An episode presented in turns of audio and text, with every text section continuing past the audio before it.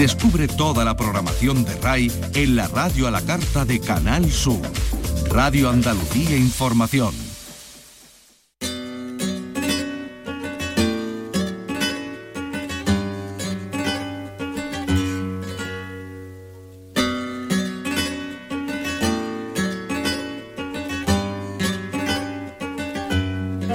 Andalucía es cultura con Maite Chacón. Radio Andalucía Información.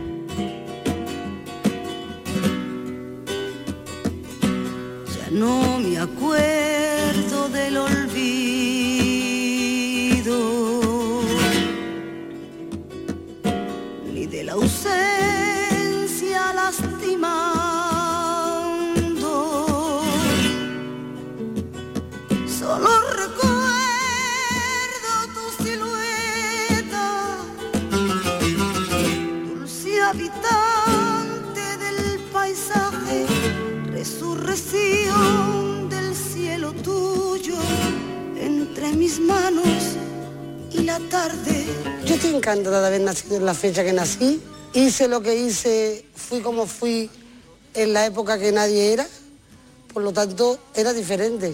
Ahora todo el mundo hace más o menos lo mismo. Yo lo hacía sola. Estaba más visto, pero me daba igual. Fui madre soltera, me enamoraba cada 15 días de uno diferente, echaba los kikis más buenos del mundo.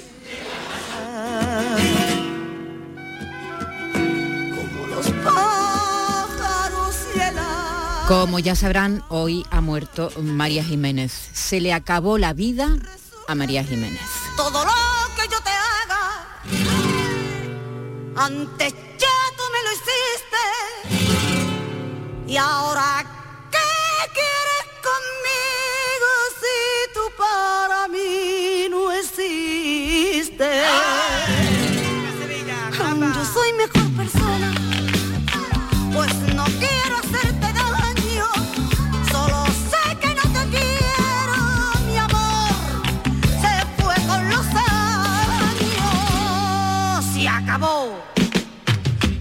Yo me lo como nadie había Se acabó, se le acabó la vida a María Jiménez, la artista única, la mujer libre, cuando en este país no era fácil ser libre, sobre todo siendo mujer y siendo artista.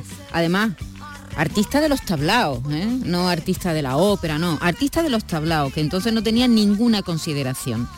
Seguramente María no tendría ni un pequeño espacio en los programas culturales de la época, pero hoy tiene el reconocimiento de sus compañeros de profesión, con los que tanto colaboró, el reconocimiento y el cariño de los artistas más jóvenes a los que siempre apoyó, y el reconocimiento y el cariño de un público que llenará la capilla ardiente que está abierta desde hace un par de horas en Sevilla, en el Ayuntamiento de Sevilla, donde nació hace 73 años. Y así va a permanecer esa capilla abierta hasta esta noche. Y mañana por la mañana volverá a abrirse. Y después, será mañana, cuando los restos mortales de la cantante, de la trianera, sean paseados por su barrio, como era su deseo, como era su voluntad. se acabó. Porque yo me lo propuse y sufrí como nadie había sufrido y mi piel se quedó vacía y sola, desahuciada en el olvido. Y después de luchar contra la muerte empecé un poco y olvidé todo lo que te quería y ahora ya mi mundo es otro. Y hoy, tanto en Canal Sur Radio como aquí en Radio Andalucía Información, estamos dando buena cuenta de la vida de María Jiménez, una mujer eh, con una vida muy intensa, llena de avatares, llena de desgracias, también de alegrías. Eh, Carlos, Carlos López, ¿qué tal? Buenas tardes. ¿Qué tal? Buenas tardes. Tú eras un gran admirador de... Eres un gran admirador Soy, de soy un gran admirador de, de una, de un referente de vanguardista de la canción popular que ya inició un nuevo camino en el flamenco, no solo en el flamenco, también en la interpretación, como actriz de, de cine, también de, de serie, una persona que llevó hasta el último momento ser ella misma y que siempre que nació siendo María Jiménez y que ha muerto siendo María Jiménez. Vicky, eh, Carlos recordaba su paso por el cine, también hizo algunas incursiones en series incluso, ¿no? Sí, en alguna que otra serie también. ¿eh? Hola, buenas tardes, sí que sí que apareció. Buena, debutó en el cine con Gonzalo García Pelayo, en Manuela, ¿no? Tenía un pequeño papel, luego tuvo un papel protagonista en Perdóname Amor, ¿no? Que le, también fue por los años 80. Y luego en serie la hemos visto en papel así episódico, hacia de la tal María Jomeini, en Hotel, en Hotel Real Manzanares, aquella serie de, Lina Morgan. La hemos visto también un capítulo mejor de Amar en tiempos revueltos, en aquella adaptación de la película Todos los hombres son iguales. También tenía ya un, personaje de una cantadora. y su paso, su paso también como presentadora de televisión en esta casa, las dos temporadas de, Lina Aventurado, que por cierto está, están las dos temporadas colgadas ya mm, en, Canal, Sur, Más. La plataforma, sí. Y también hay que eh, recordar que grabó una serie justo antes de, morir que se va a estrenar en otra televisión, no en la nuestra, eh, que se titula Mi mundo es otro, una docuserie sobre, sobre haciendo el guiño, ¿no? Haciendo el guiño a uno de sus temas más, más famosos. Eh, Manuel Curao, buenas tardes. A la paz de Dios queridos amigos y compañeros. Pues aquí estamos recordando a María, como llevamos haciendo todo el día, porque se nos van viniendo imágenes desde que nos hemos enterado de su muerte, Manuel, y a mí me gustaría que tú destacaras, porque tú hoy en, Canal Sur has dicho una cosa que me, ha impactado, que es que su personalidad arrolladora, como era María, mm. ha eclipsado un poco el, su, su valor como artista. Eh, pero mm, eso se conoció después, eh, cuando ya fue figura. Y efectivamente, que el personaje eh, superaba las expectativas de cualquiera. Yo cada vez que veo a, veía a María, hablé con ella más de una ocasión, la tuvimos en el programa de La Puerta del Cante, porque María está ahí en ese en ese límite de flamenco, coplero, canción. Es que es una mezcla de todo, que era una música que en aquellos tiempos, estamos hablando de finales de los 70, eh, dio eh, eh, con algunos de los más grandes artistas de, nuestra Andalucía, ¿no? Y todo de la mano de Gonzalo García Pelayo, que fue su descubridor. Lo que decía yo, cada vez que veo a, a María me acuerdo de un fandango que cantaba eh, Paco Toronjo, que también era un personaje así bravío en el trato, y, decía Paco en el fandango, nadie me soporta porque digo la verdad. Soy de palabras muy cortas, pero tiran a matar, soy como a nadie le importa. ¿No? Yo creo que ese fandango define perfectamente la personalidad de, de María que María sale eh, a finales de los 70 y es, tal su veracidad que el propio Gonzalo García Pelayo cuando eh, la ve y se enamora de ella en el tablado de los gallos, eh, le dice, te voy a grabar. Y entonces ella piensa que va a grabar con orquesta, que va a hacer, y dice, no, no, no, no, tú vas a hacer lo mismo que haces en el tablado. Mira, mira lo que nos decía Gonzalo García Pelayo esta mañana estaba en Los Gallos cantando, yo iba cuando rodaba Manuela, iba todas las noches a, Los Gallos, invitado por Manuel Pío Alcón, el, productor de la película, y me gustaba el espectáculo entero, pero me destacaba enormemente María, con su manera de hacer las la rumbas por, por flamenco, bueno, los temas mexicanos, quiero decir, por rumba o por bulería, Realmente me deslumbraba María y me deslumbraba también Nano de Jerez, eran, eran mis dos artistas favoritos, digamos, del espectáculo que había prácticamente todas las noches que íbamos vamos a ver a Carmen Albeniz, la bailadora que luego fue la, la, que bailó en la película también, en Manuela. Incluso luego eh, María también le, hubo un pequeño papel en, la película. Ya una vez que la conocí, todavía estábamos rodando, para algo que se rodaba al final del, del rodaje, pues contamos también con María. Ahí está, contando Gonzalo que, tuvo un olfato alucinante porque está detrás de, de, tanto descubrimiento de la música en Andalucía. De todo, el rock andaluz. De todo el rock andaluz y, del flamenco también, porque fíjate, Lola y Manuel, bueno, y de Víctor Jara y de Quilapayún, en fin, si contamos ahora la vida de Gonzalo, una barbaridad, ¿no? Pero, pero. A, mí, a, mí me llama la, atención eh, esa visión que que tuvo eh, eh, Gonzalo, porque además era lo que le pegaba a, María. María eh, era una mujer de los cinco sentidos, es decir, María se olía la verdad, se veía esa sensualidad que tenía.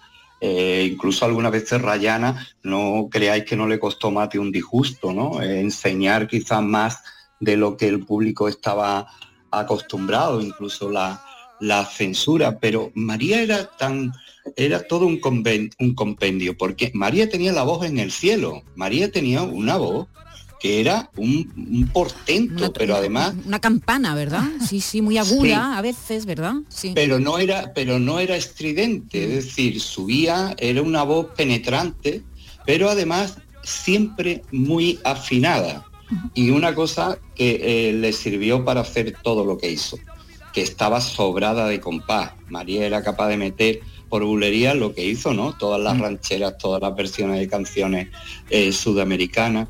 Eh, pero además ella venía del origen bambinero, ella es muy bambinera en ese sentido.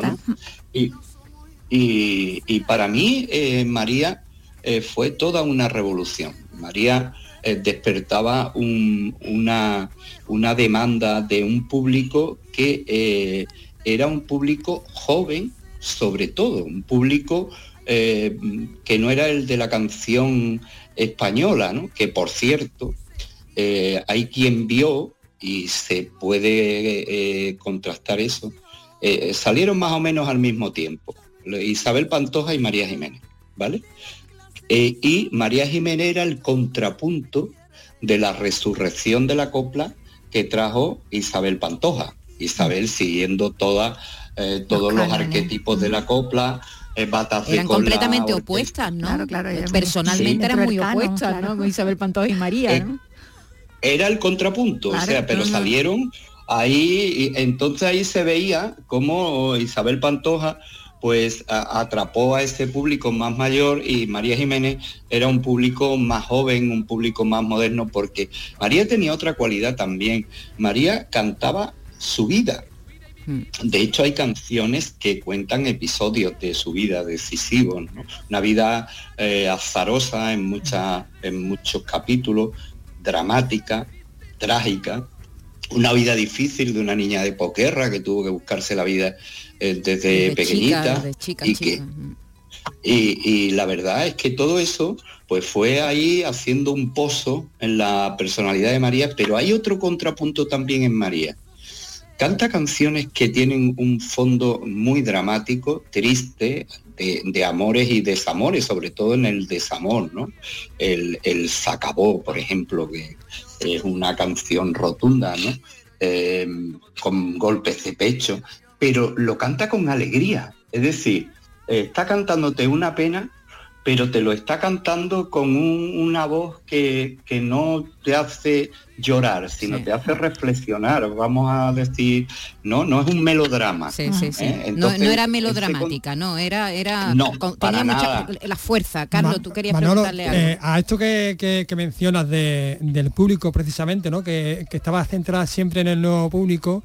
Eh, es muy curioso porque aquí en Sevilla se celebra un, festival de, música urbana eh, en noviembre, en Monkey Week, y dentro del Monkey Week pues siempre hay eh, tiendas ¿no? con, vinilos y tal. Mm. Uno de los vinilos que más se agota siempre, yo tengo uno que de la última edición, es el de 1976, María Jiménez. Yo tengo tres copias y el último me lo compré precisamente en el, Monkey Week.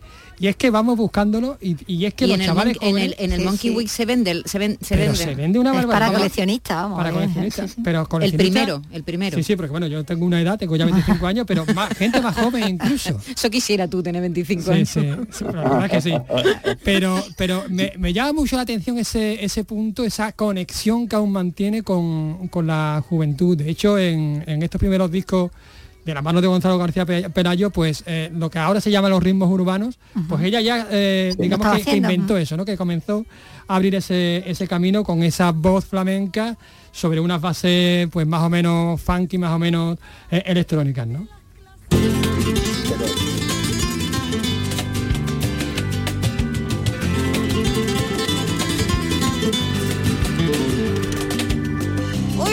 Periódico que ha muerto una mujer que conocí, que ha perdido en su campo el Atleti y que ha amanecido nevando en París.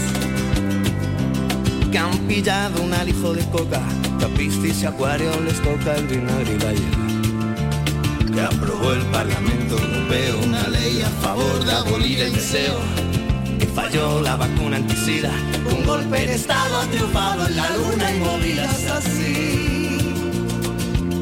Pero nada decía la prensa de hoy de esta sucia pasión, de este lunes marrón,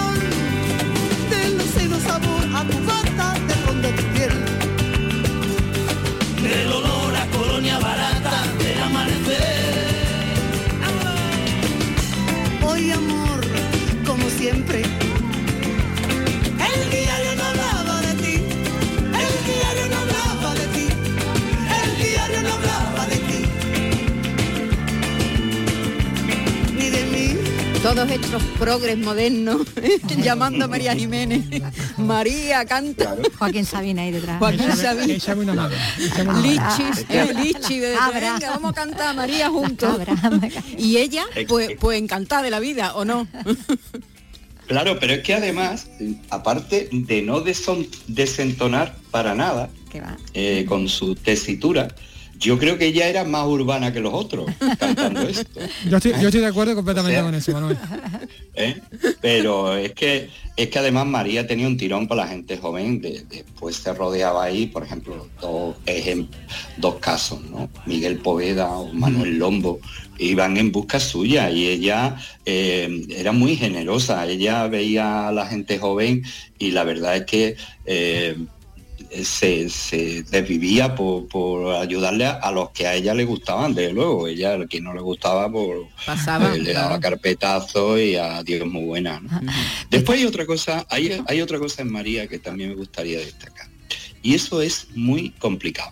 ¿eh? O sea, subir a un escenario eh, con todos los avalorios que puedas tú tener de luces, de efectos, de, como dicen los antiguos, de humito y de, todo lo que pueda llevar eh, un montaje escénico. Y, ella ahí eh, se comía el escenario y, llegaba a miles de personas. Pero es que María, cuando se encerraba en una fiesta que le encantaba, por cierto, una mujer que le gustaba cantar y le gustaban las fiestas, cuando ella le metía mano a todas estas cosas de la rumba y la bulería y eso, acababa con el cuadro. En ese terreno corto en el que no hay engaño, o sea, Sí, ahí sí, no sí. hay eh, celofán ninguno nada. que te envuelva. Eh, y, y eso, Sí, no, no, que me estaba acordando antes con lo de cómo conectaba, no con el público joven, con los jóvenes también, con la. Me acordaba hablando de al principio de su faceta de actriz de aquella película Los Managers, ¿os acordáis, no? Que hacía ella de una folclórica sí, que ayudaba en la Fer- carrera. De Fernando Guillén Cuervo. y la que- película, exactamente, sí. que eran Paco León, Paco y- León, y, Fran sí. Perea, ¿no? Y, y estaba ella ahí, un personaje muy, muy, muy divertido, ¿no? Conectaba así mucho, mucho. Bueno, eh, Manuel, que te dejo descansar o comer o lo que estés haciendo hasta ahora, que son las 5 y 20, eh, las 3 y 20, que es una hora muy rara, muy rara, un poco flamenca. Sí, pero sí. bueno, eh, Bueno, no yo sé. creo que María, eh, mira, los flamencos no tienen hora. Eh, es tarde o temprano, es, Es lo verdad. más que se puede afinar un Pues te lo agradecemos mucho que hayas estado con nosotros ¿eh? esta, esta mañana, esta tarde. Y, y vamos a saludar ahora, en cuanto podamos, en cuanto podamos, vamos a saludar a un hombre que compartió mucho con ella, a- que compuso muchas de sus canciones, por ejemplo, esta preciosa, que se llama En la oscuridad. Gracias, Manuel. Un abrazo. Un abrazo grande. en la oscuridad. Tus manos que acarician mi cintura, mi cuerpo que desnudo es cosa tuya, tu aliento que me quema de pasión en la oscuridad. Tus brazos que me aprietan como locos y luego este rendirse poco a poco sintiendo por mis venas tu canción. Sigue amor, sigue así, besándome con rabia, marcándome la piel. Sigue amor, soy feliz y no me importa nada beberte de una vez. En la oscuridad, sudando sobre sábanas revueltas, tu boca que me sabe como a menta tu amor en la oscuridad. Tus brazos que me aprietan como locos y luego este morirse poco a poco, latiendo corazón a corazón. Sigue amor, sigue así, besándome con rabia, marcándome la piel.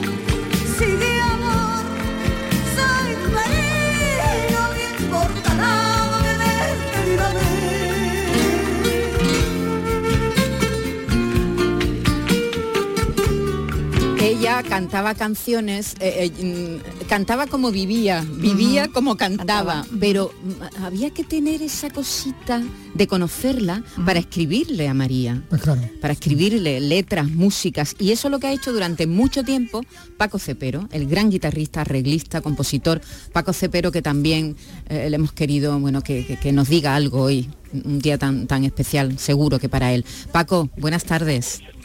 Bueno, por decir algo, ¿no? por decir algo. Yo sé, Eh. sé que te pillamos comiendo porque esta es la hora de comer. No, Yo- no, perdón, me he salido, me he salido a la calle porque eh, si no, tú sabes, hace hay mucho jaleo Mucho y ruido, voy a sí. salir porque además no, pues es un día muy muy triste para todo el que tenga un poquito de sensibilidad porque creo que esto nos, nos va a un artista importante, ya no solamente como artista, como persona y además con una grandísima personalidad arrolladora, yo creo que irrepetible y única, ¿no? Porque porque no María Jiménez se dan pocas en, en esto en esto del arte, ¿no? Ella se ha llevado se ha llevado contigo pues pues pues una una un- una página de oro de- dentro de lo que es la canción y ella inventó o se inventó una, un, estilo que, que, que- que no existía.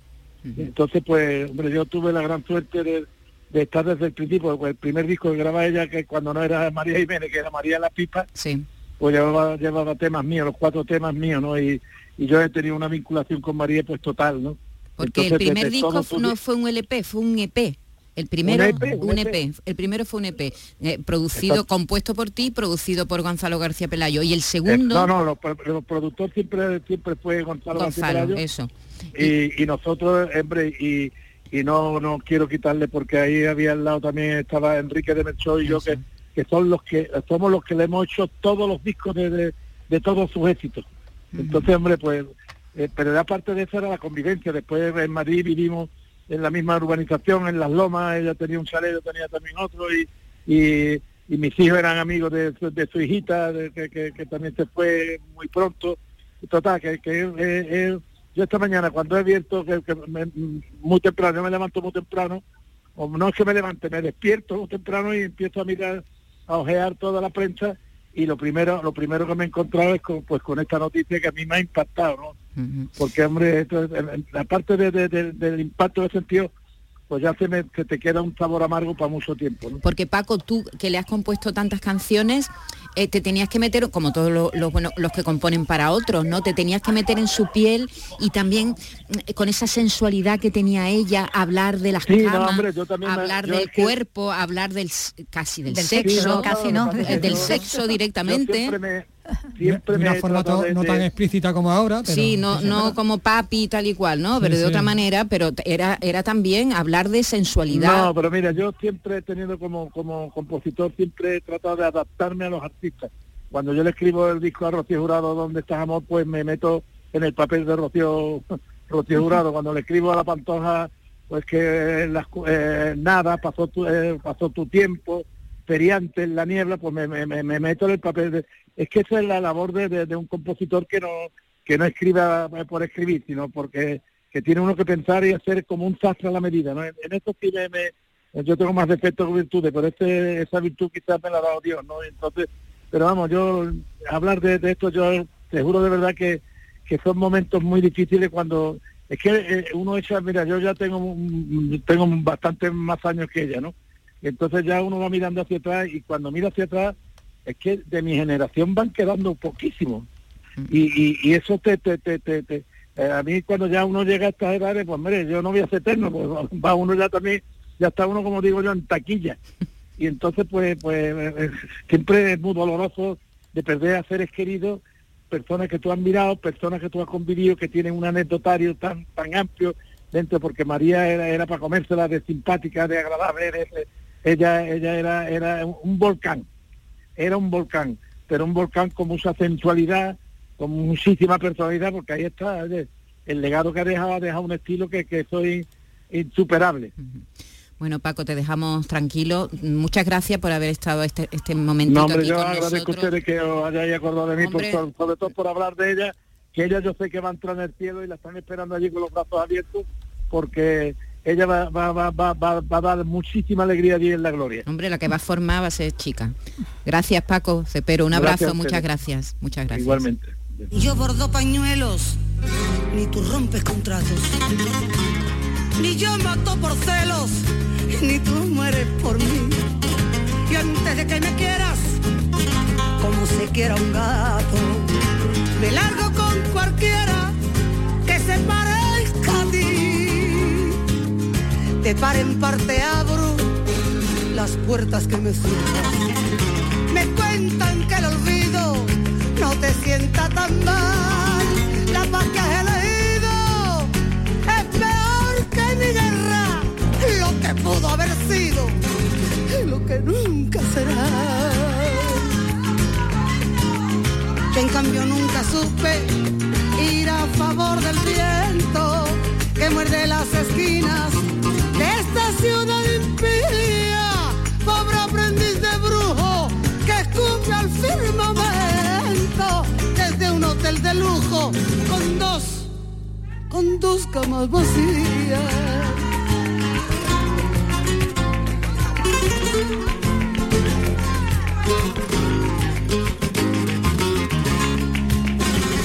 ¿Quién hará tu trabajo debajo de mi falda?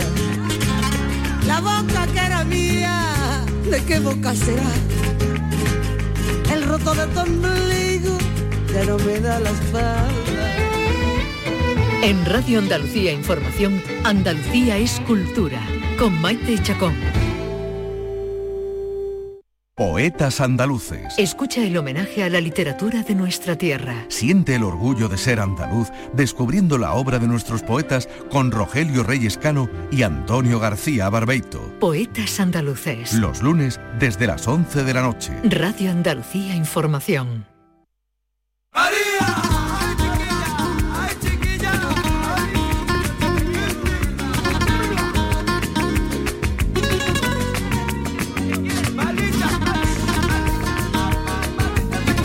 Andalucía es cultura. Radio Andalucía Información.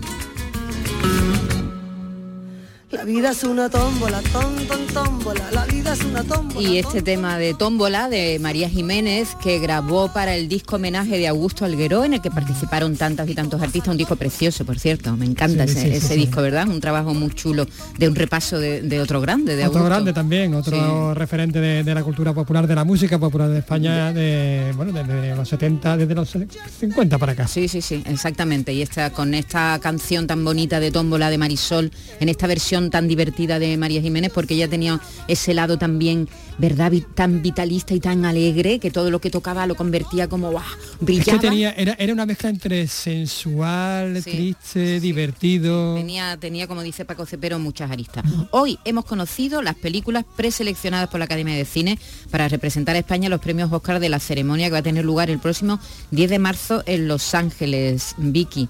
Eh, son 20.000 especies de abejas, Cerrar los ojos y La Sociedad de la Nieve. Y precisamente estas dos últimas, Maite, nos tocan muy, muy de cerca, ya que ambas se han rodado en, en Granada. Ese es el caso de la primera que vamos a poder ver ya eh, muy pronto eh, en plataformas, creo, ¿no? Este mismo fin de semana en La Sociedad de la Nieve, que es la nueva y esperada película de Juan Antonio Bayona. Pregunto para quién serán esas imágenes. Tal vez sean para nuestras familias. Volveremos a vivir en su imaginación. ¿Qué nos pasó? ¿Qué pasa cuando el mundo te abandona? Como se vieron ellos, ¿no? Abandonados en la nieve. Bueno, se rodó en Sierra Nevada, en parte, ¿no? Y se basa, eh, como ya sabréis, eh, en el desastre de aquel vuelo de los Andes en Uruguay en el año 72, eh, con aquellos jóvenes jugadores, ¿no?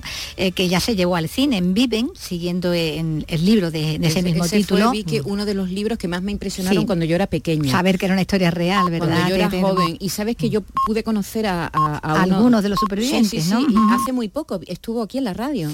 uno de los supervivientes y, nos, y yo cuando, claro, yo no lo conocía en el momento, con Parrado. Con Parrado, ah, Parrado, que era uno de los protagonistas. Entonces cuando, es que yo soy Parrado de, de, los Andes, de la tragedia. Me dio un abrazo, le di un abrazo porque es que ese libro a mí me, me conmocionó. Entonces tendría bueno, que del año 72, pues, sí, se publicaría muy poco después, sí, pues, en el 74, pues tendría a lo mejor 13 años. y, sí, pero una lectura que es un joven, pues claro. Que, me impresionó, así que, estoy deseando ver esta película. Que en este caso, Bayona lo que sigue es el libro La Sociedad de la Nieve, que este es de, Pablo Berchi, que, bueno, que documenta los relatos de los 16 supervivientes, recordamos, del accidente, a muchos de los cuales él conocía también desde la infancia. Bueno, son actores uruguayos y argentinos, en su mayoría son debutantes, y es la película que va a clausurar el Festival de, Venecia, ¿no? Esta misma semana. Y en parte también rodada en Granada y en Almería, con Andalucía además en su elenco y destacando ahí Manolo Solo, que está sensacional, pues tenemos otra de las tres preseleccionadas para representarnos en los Oscars, Cerrar los Ojos, que es la última del veterano Víctor Erice, después de 30 años que hacía que, nos rodaba y que después de su estreno en Cannes, con polémica incluida por desacuerdos de, entre el cineasta y la organización, hicieron que al final eh, Erice no, no estuviera en la premier, pues va a llegar a las salas ya el día 29 de, de este mes. Max, arranca.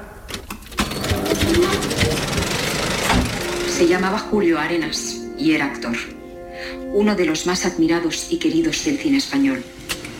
Desapareció de la noche a la mañana, un día de hace 22 años, cuando estaba rodando una película.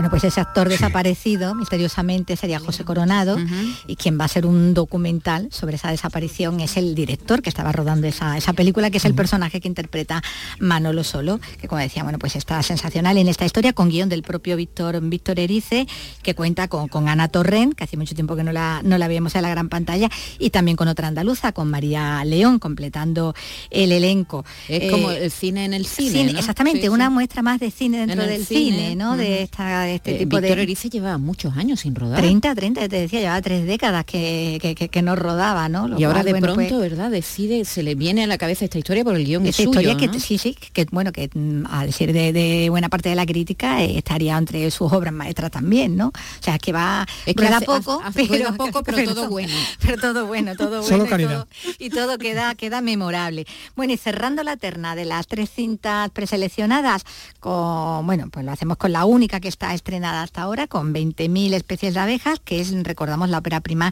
de la cineasta vasca Estivaliz Urresola. Que ese niño está muy confundido. Deja de estar confundido, ama, que tiene ocho años.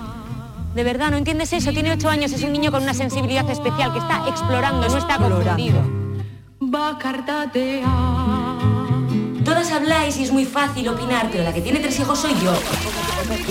Bueno, es que la película viene muy bien avalada por el éxito que ha tenido su paso por festivales. Mira, en el Festival de Cine de, Málaga y se llevó la Biznaga de Oro. En la Berlinale, eh, su joven protagonista Sofía Otero se hizo con el Oso de Plata a la mejor interpretación protagonista en el papel de esa niña trans de 8 años que, se muda de Bayona, en Francia, al País Vasco, donde su familia materna se empeña, como hemos oído, en verla y en tratarla como, como a un niño. Ahora, bueno, todavía queda... Y este es el inicio de la carrera, ¿verdad? Porque que es larga. pues fíjate qué inicio, ¿no? Más, fantástico el que ha tenido esta, esta no, digo que es el inicio para las tres películas, ah, porque primero, ahora el día 20 de septiembre se conoce el largometraje ya finalmente elegido por la Academia Española. De los tres, ¿cuál? De los tres, y luego va a ser la Academia de Hollywood la que, decida... Si va a España o no va a España, Exactamente, si la seleccionada entra finalmente entre los títulos que optan a Mejor Película Internacional. Había, creo que más de 42 películas en la primera ronda y, bueno, a ver si tienen suerte y alguna secuela que hace sí, porque hace algún tiempo, eso te voy a hace años ya película española secuela entre, entre los seleccionados, ¿no? Va por rachas, ¿no? Sí, bueno, va por rachas también. Es más fácil cuando los directores, las películas vienen avaladas por directores de mucho renombre.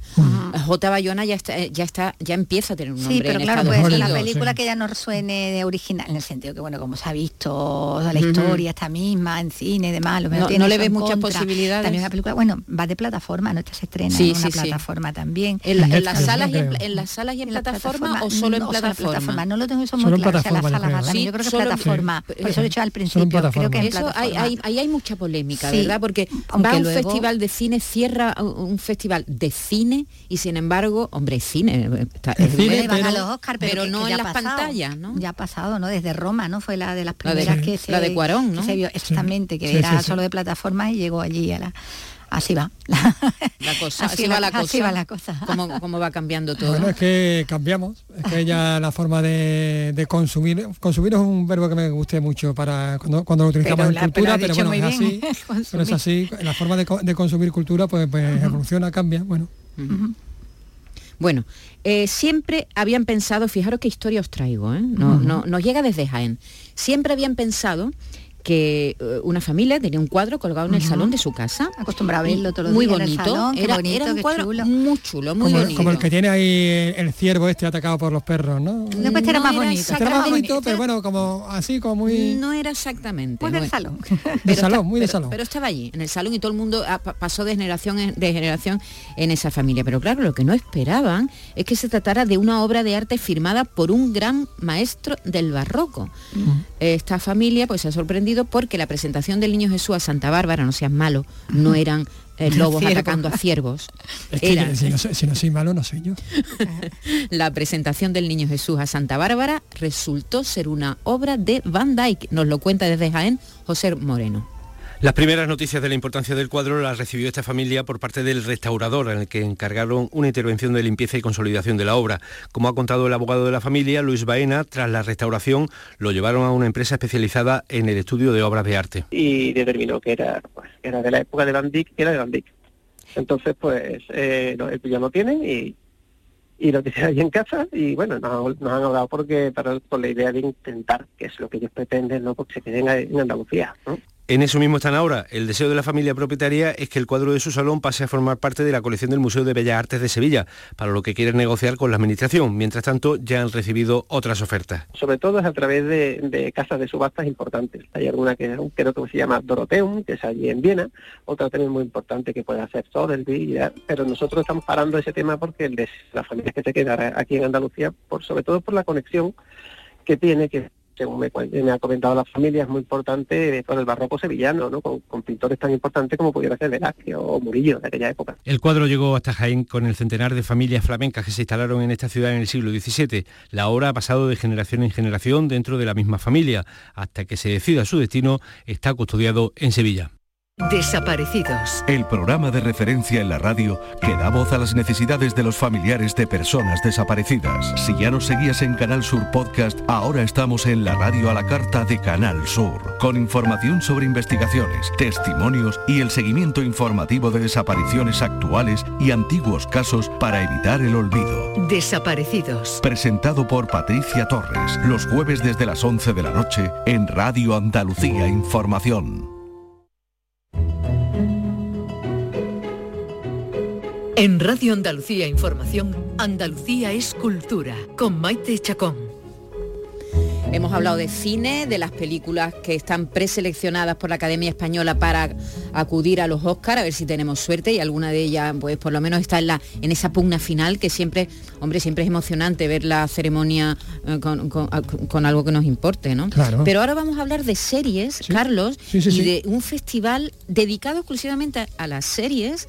Eh, que, que yo recuerdo no hay ningún otro de su género, ¿no? Y- Y, Exactamente. se va a celebrar en Andalucía. En Cádiz concretamente, se- es el primer festival de estas características en todo el sur de Europa, con series asiáticas, europeas y hasta de Bollywood. Eh, y es que será un centenar de títulos los que se estrenen, como decimos en Cádiz, del 7 al 12 de octubre.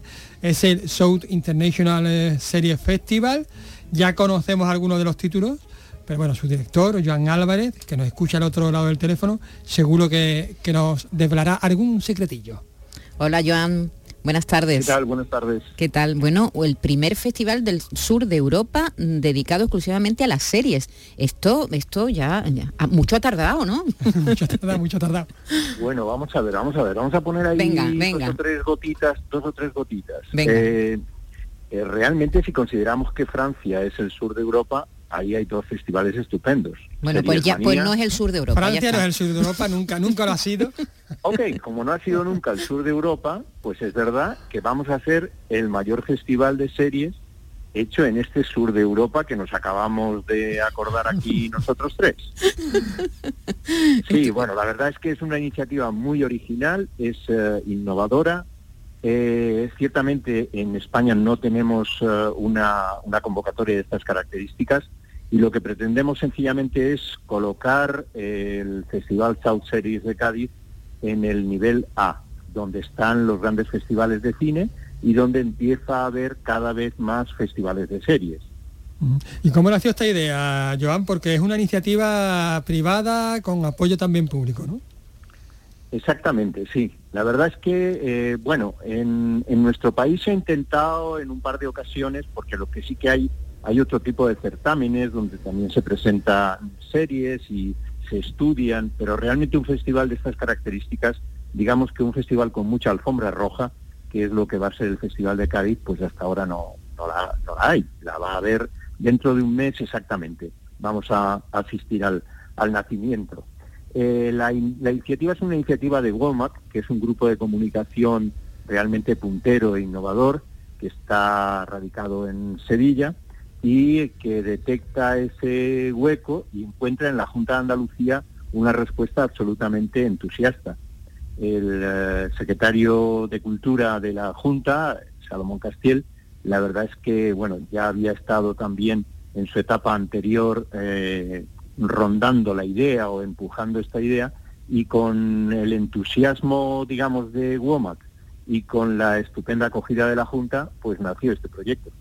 ¿De dónde van a venir esas series? Porque es verdad que ahora series se, se hacen en todo el mundo y eh, algunas con una calidad excepcional. Yo no sé si en- eh, aquí, como en otros certámenes cinematográficos, vais a tener país invitado, eh, cómo se hace la selección, de qué lugares van a llegar, cómo lo habéis organizado. has dicho a mí me parece acertadísimo. Este es el momento en el que estamos.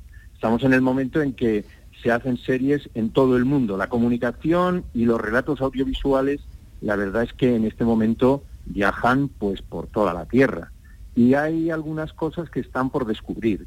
Y nosotros eh, le vamos a poner el foco a esas otras industrias o circunstancias concretas que merecen, por así decirlo, ser actualizadas. Yo creo que poca gente sabe que hace cuatro años en Arabia Saudí eh, no había salas de cine, el cine estaba prohibido.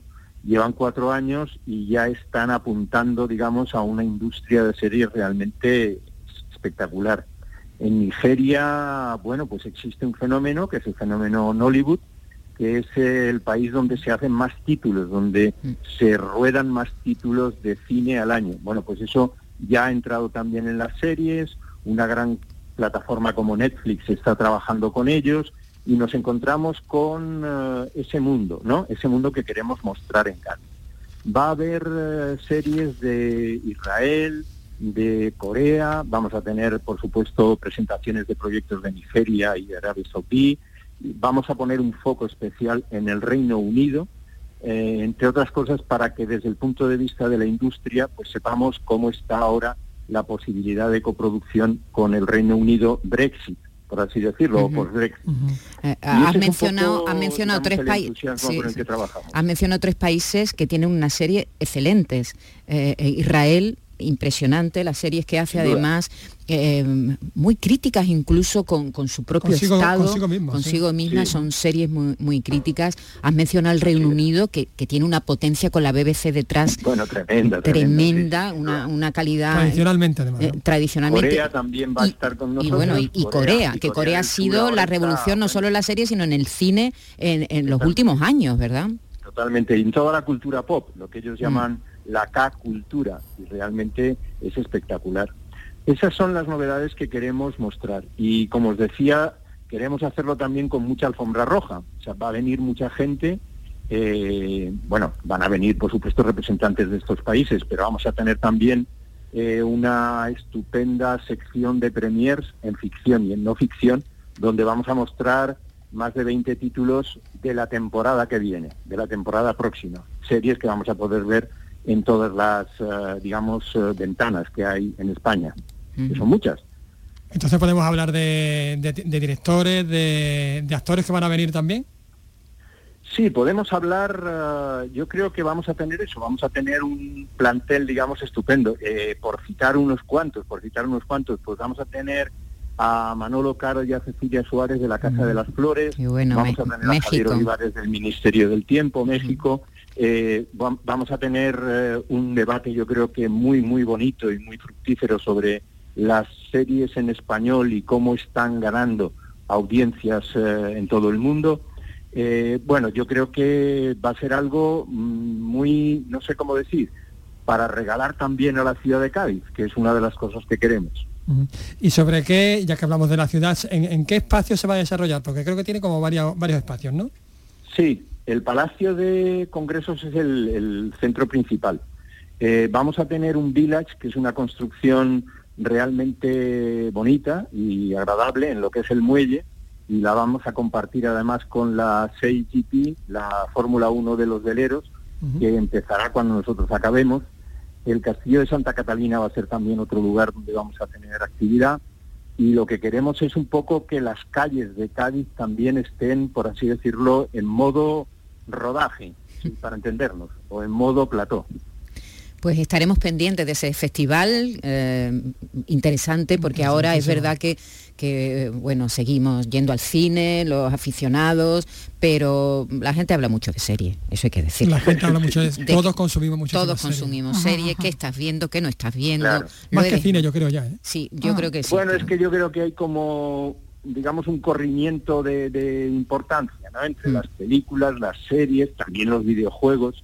Está eso como cambiando, es un universo cambiante y cada vez hay más atención a las series que tienen una capacidad de contar historias que a mí me parece que es superior a la del cine, entre otras cosas porque, bueno, tienen una duración muy superior y pueden, por así decirlo, contarnos lo que le pasa al protagonista, lo que le pasa al secundario y lo que le pasa al adversario.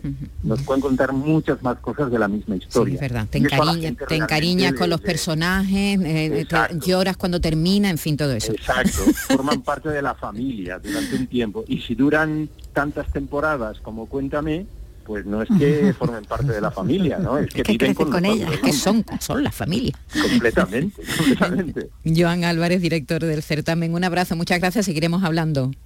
Un verdadero placer. Gracias, gracias por, por atendernos. Adiós.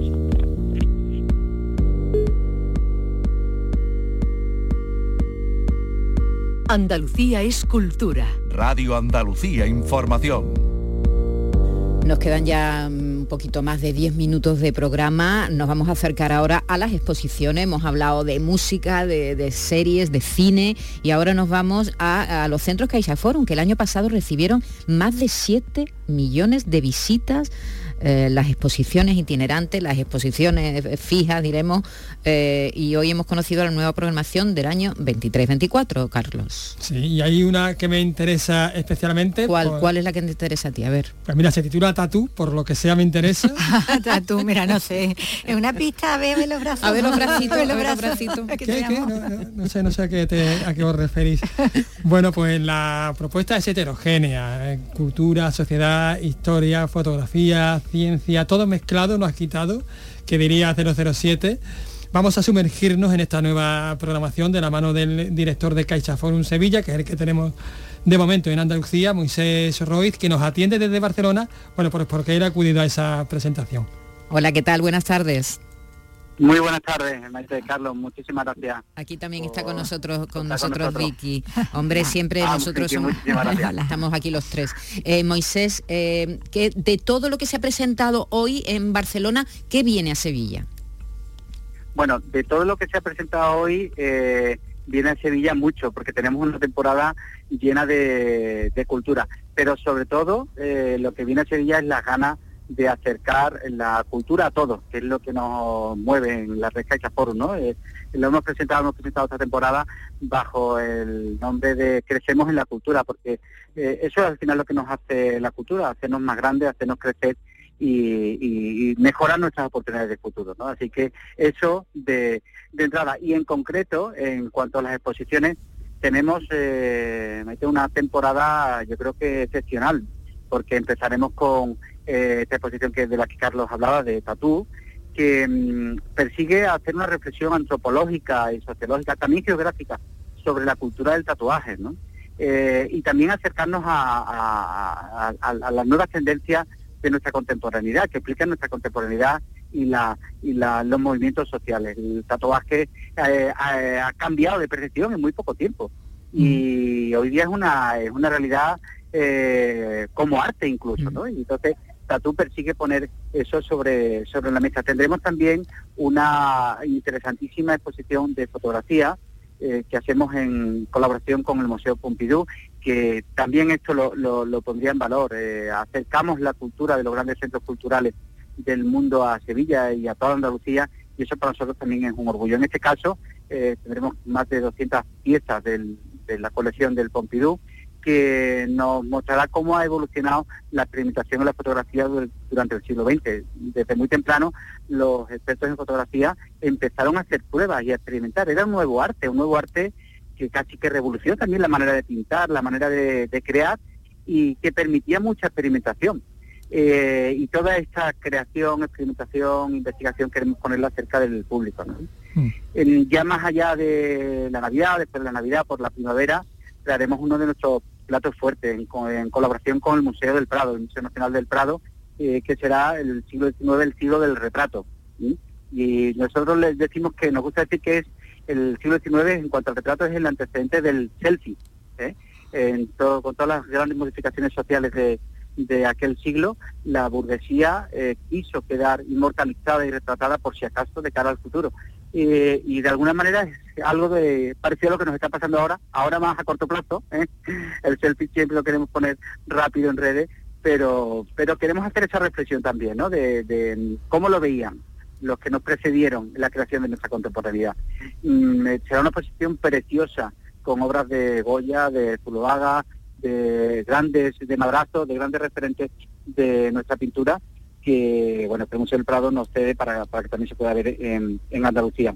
Y eh, seguiremos la posición, como veis, eh, bueno, una, una, temporada de gran nivel, la seguiremos con una recopilación de las mejores fotografías de National Geographic para acercarnos a distintas culturas del mundo y la acabaremos con, yo creo que el gran top de la temporada, veneradas y temidas, una exposición con piezas del fondo del Museo Británico que nos va a ayudar a poner sobre la mesa, a reflexionar y cuestionar los estereotipos femeninos eh, a lo largo de 5.000 años. Haremos piezas de todos los continentes y desde 5.000 años hasta piezas contemporáneas que nos harán revisar cuáles han sido los estereotipos con los que hemos eh, señalado y a veces cargado a, a las mujeres. El arte, el arte, el arte y, las creencias, ¿no? También supone, supongo, Moisés, que con sus actividades paralelas, ¿no?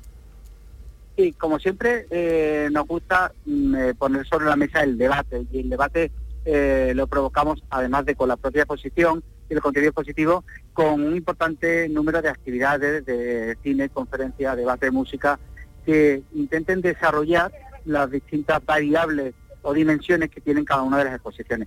Por tanto, tendremos una temporada en la que podremos enmarcar unas casi 2.000 actividades eh, para público educativo, para público familiar, para, también para público general público adulto y que nos ayudarán a desarrollar todas estas todas estas variables de cada una de las exposiciones.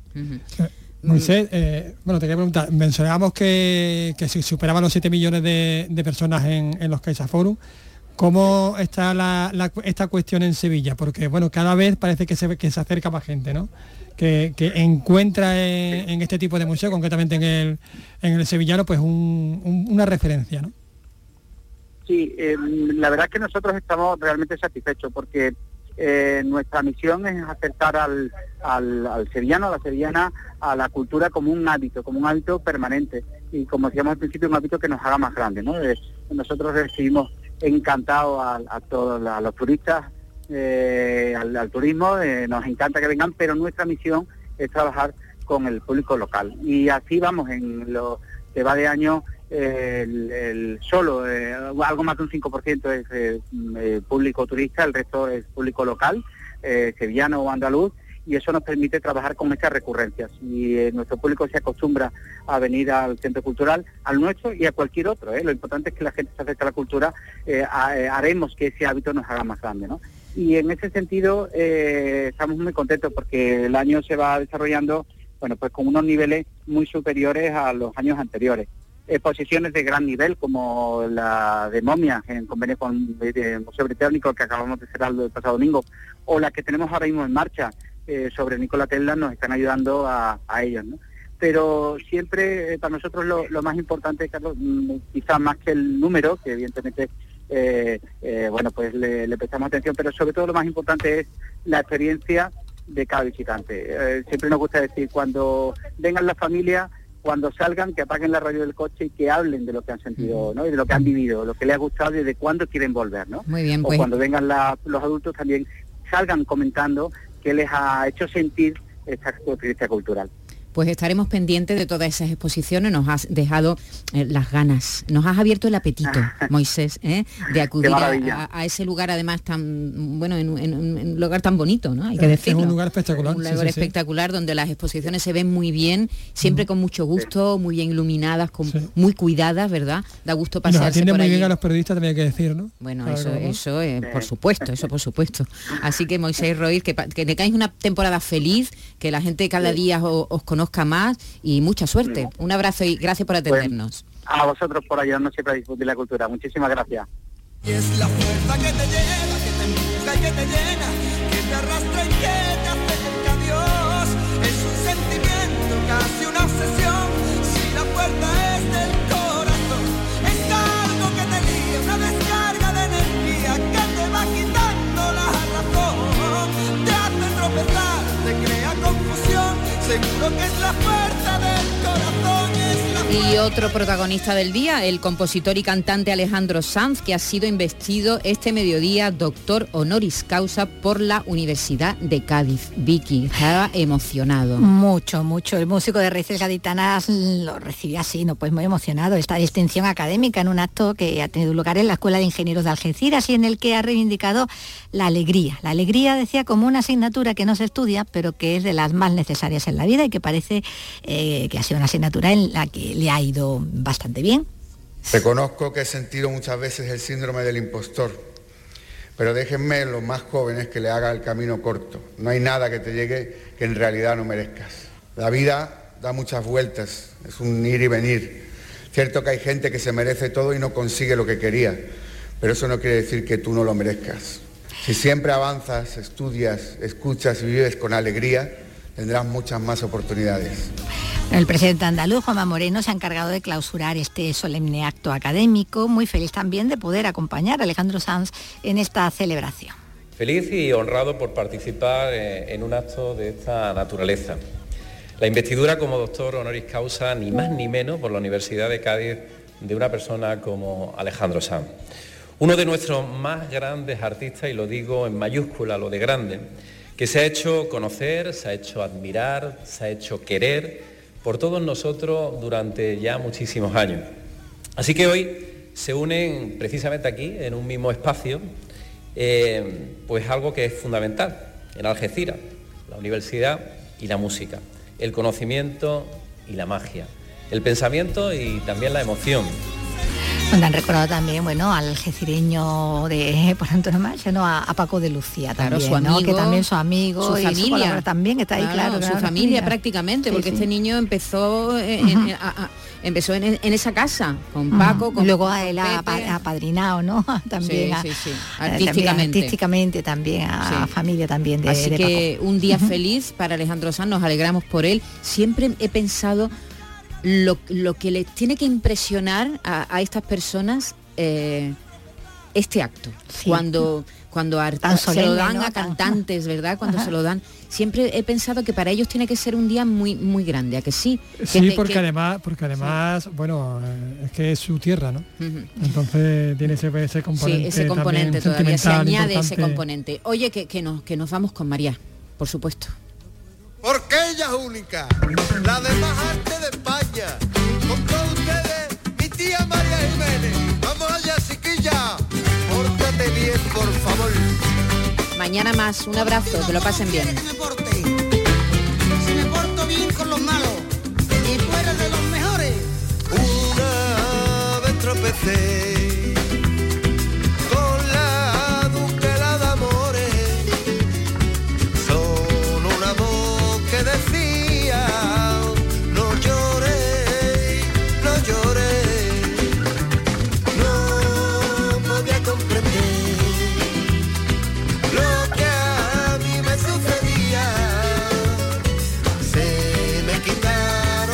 Andalucía es cultura. Radio Andalucía Información.